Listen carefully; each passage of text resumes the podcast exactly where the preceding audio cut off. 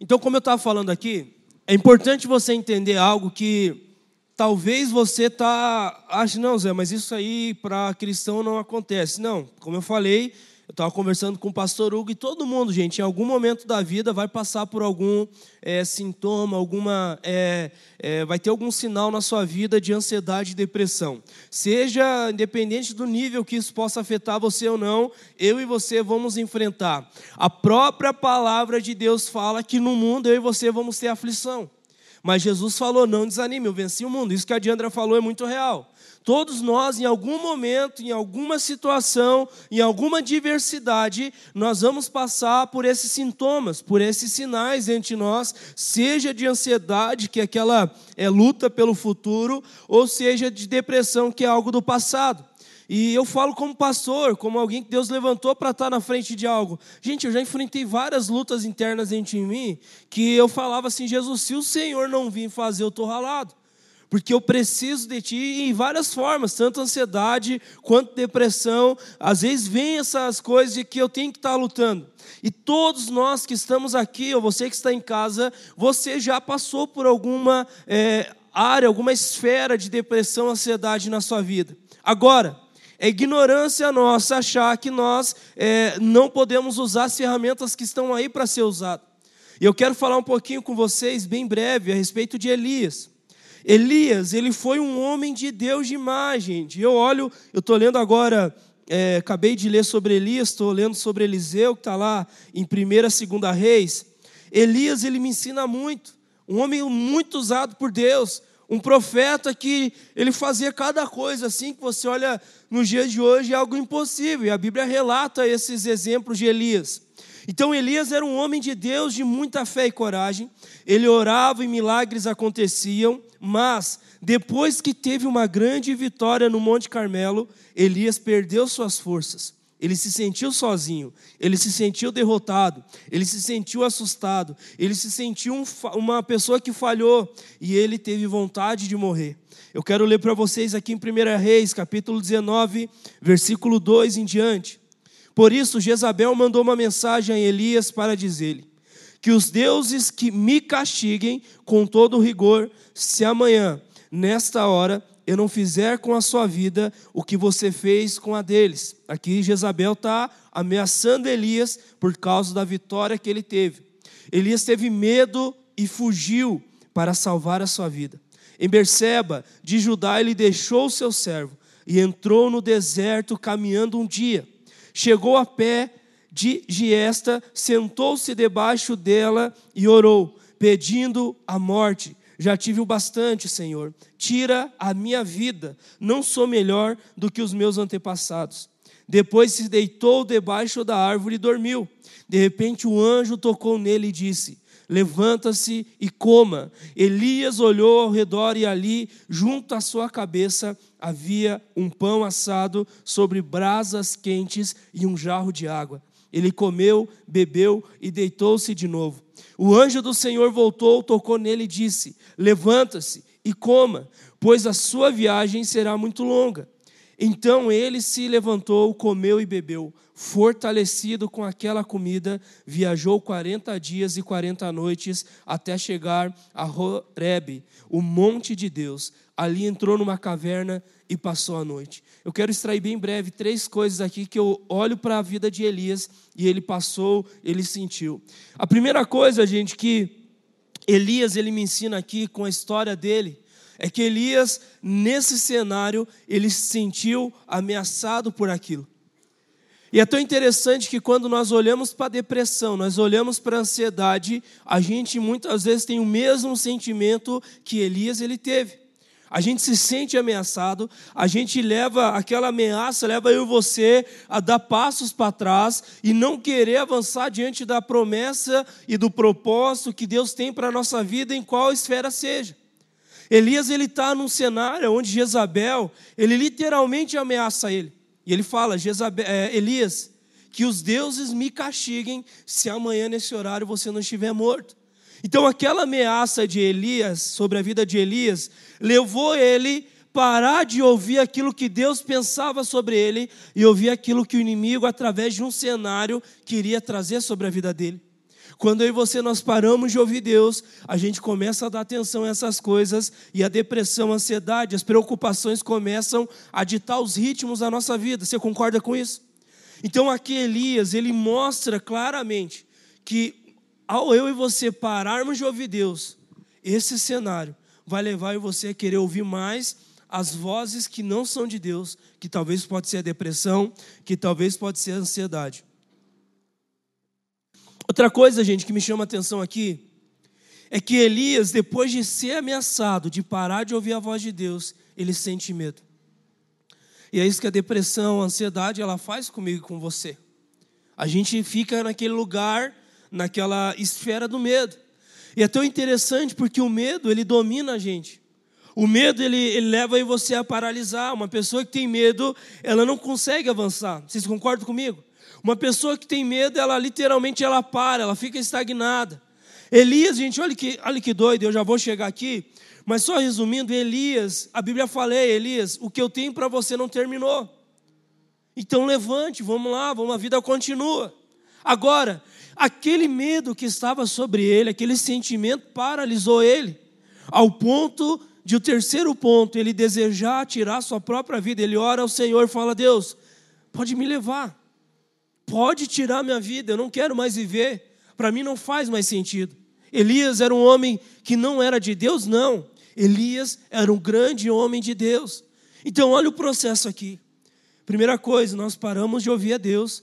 Segunda coisa, a gente vai começar a dar ouvido às coisas que não provêm de Deus. E isso vai gerar dentro de nós medo. E o medo vai levar eu, você, a paralisar e a perder o propósito. O que, que eu quero que vocês entendam nessa noite? Independente da tua realidade, independente do cenário que você vive, independente do contexto que você vive, talvez você está aqui, Zé, eu não tenho ninguém próximo a mim que lutou com depressão, ansiedade. Gente, as coisas hoje naturalmente já estão levando a nossa geração, pelo menos, a um lugar de ansiedade. Porque é uma geração fast food, que quer tudo para ontem. E não é assim que funciona com Deus. Então, esse desejo de querer as coisas de amanhã para hoje, anula aquilo que eu e você temos para viver de Deus hoje. Então, a ansiedade, o que, que ela faz? Ela quer levar eu e você para o futuro. A depressão, o que, que ela faz? Ela quer levar eu e você para o passado.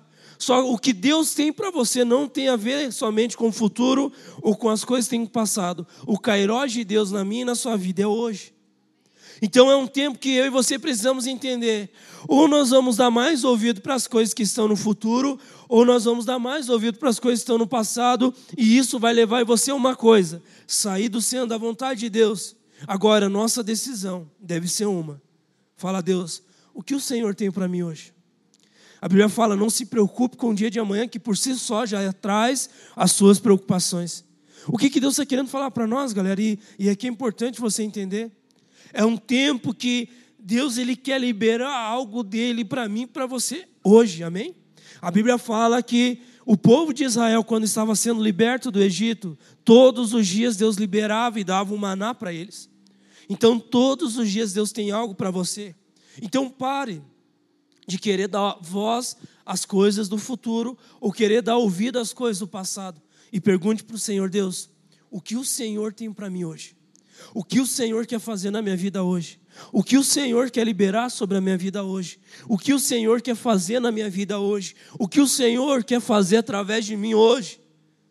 Pare de querer viver o amanhã. Pare de ficar afundado no passado. E comece a desejar o cairós de Deus para você hoje. Amém? E por último, eu quero ler um versículo que está lá em Jeremias,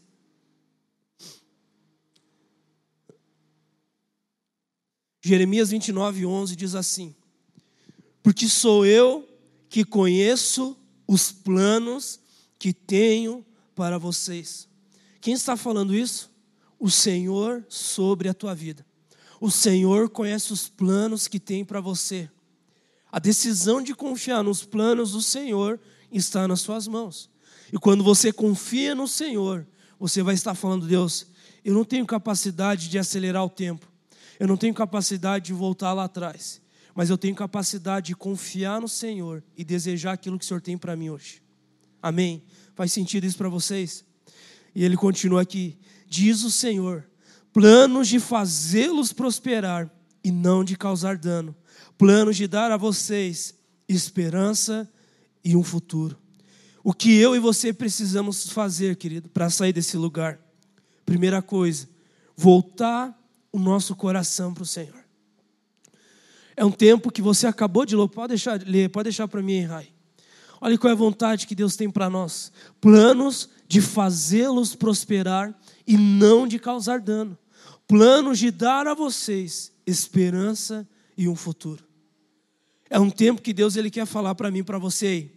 Eu estou chamando vocês para um lugar de confiança, aonde a vida de vocês não vai ser ditada pelo passado ou pelo futuro, mas vai ser ditada pela minha vontade, que é boa, perfeita e agradável.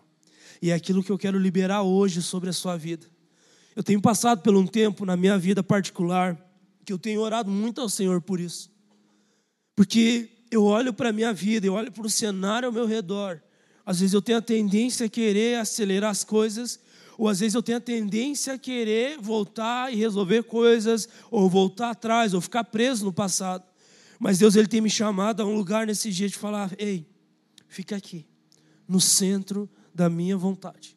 Fica aqui no meu Kairos, porque é nesse lugar aonde você vai encontrar a fonte de vida eterna. É nesse lugar onde você vai encontrar força para vencer qualquer coisa.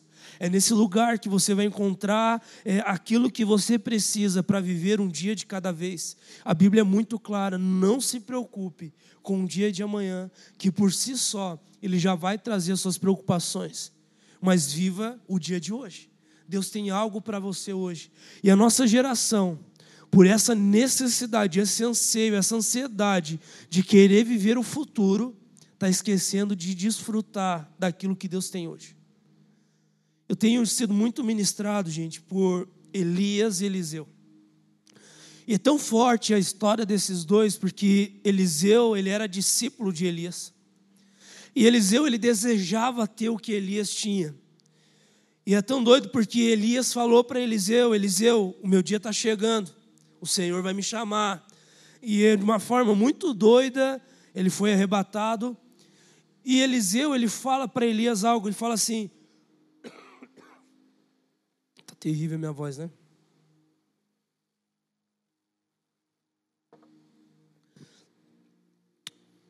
Eliseu fala algo para Elias, bem, é, desculpa, Elias fala algo para Eliseu bem assim: Eliseu, se você quer tudo aquilo que está sobre mim na tua vida, você vai precisar estar no momento certo, na hora que o Senhor me chamar.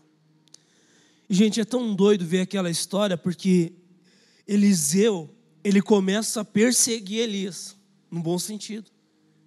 Porque ele entendia que se ele quisesse viver o que Deus tinha para ele, ele precisava estar no momento certo, ele precisava estar no lugar certo e ele precisava estar na hora certa.